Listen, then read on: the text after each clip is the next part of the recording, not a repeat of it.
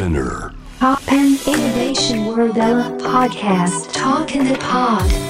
真鍋大斗がナビゲートしています。突破イノベーションワールドエラー。ここから声のブログトークインザポットです、えー今回お話しするのは粘り強さについてです。高橋先生、えー高橋弘和先生とのまあお話の中でもあったんですけれどもまあ一回 NG が出たりとかまあ、研究で、えーアプライしたものが却下されたりしてもですね、まあ、諦めずに、まあ、ゲームと違って、まあ、ゲームオーバーでもなくまたすやり直すチャンスがあるっていうようなお話を、まあ、されていて、まあ、そういった本当に大事なことだなっていうのを、まあ、ここ最近、あのすごく感じてます。その才能があるとかないとかっていうことも、まあ、もちろん大事だと思うんですけどもやっぱこの年になって思うのは、まあ、粘り強さとか諦めないことっていうのがもしかすると才能よりもね大事なのかなっていうのをちょっとね思いますね。で自分の例で言うと例えばあのもう今や皆さんもご存知かもしれないですけど、まあ、ライゾマティクスと Perfume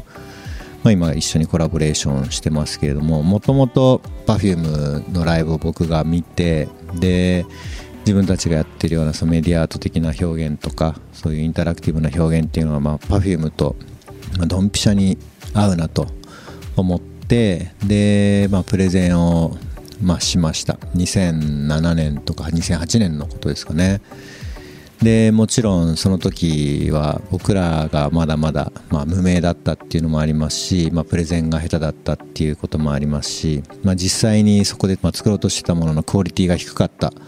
ってこともあると思うんですけれども、まあ、その時には特にあのプロジェクトにはならなかったんですね。でその後も何度もまあプレゼンをする機会があってですね、まあ、そもそもプレゼンをする相手を間違えてたんじゃないかっていう説も今となってはねあるんですけども、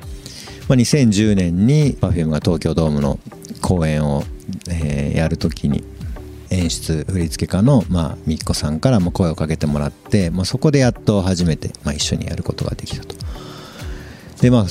本当3年とかですかね3年ぐらいなんか粘っていろいろとプレゼンをしたりとかデモ作ったりっていうのをやってってまあそれが最後、まあ、実ってですねでその結果、まあ、僕らはそのエンタメの仕事っていうのはそれまでやったことがなくて、まあ、ずっと広告の仕事とかあとはまあ美術館とかシアターの仕事だったんですけども2010年の Perfume の仕事がきっかけでいわゆるそういうプログラミングを使った映像表現とかオリジナルの、まあ、ハードウェアソフトウェアを使った、まあ、エンタメの、まあ、システムみたいなことを、えーまあ、初めてやることができてでそこからまあ最終的にはそういう大きな舞台で使ってもらったりとかって、まあ、道をね本当ななき道を作ったなと思うんですけどでもそれには本当に、ねまあ、粘り強さが必要だったなと思います。であと今回のゲストの高橋弘和先生のちょっと一緒に作品を作りたいなっていうふうに思ったのも一度はそういう研究グループみたいなものができてここでちょっとね機会はなくなってしまったんですけれども、まあ、その後も、まあ、作品をちょっとデモのプロトタイプのような作品を作らせてもらったりとかそしてまた今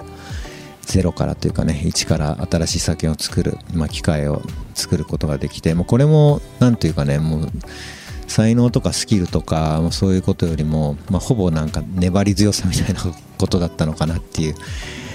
ところもちょっと自分では感じていて。でもちろんあの時間がかかるのであのいろいろ学ばなきゃいけないのでなんで本当に学生さんに教えてもらいながらソフトウェアだったりとか、まあ、あとはハードウェアだったり触り方習ってますけれどもただまあアートプロジェクトの場合は、まあ、締め切りも、まあ、自分で設定が、まあ、できるというところもあって、まあ、これ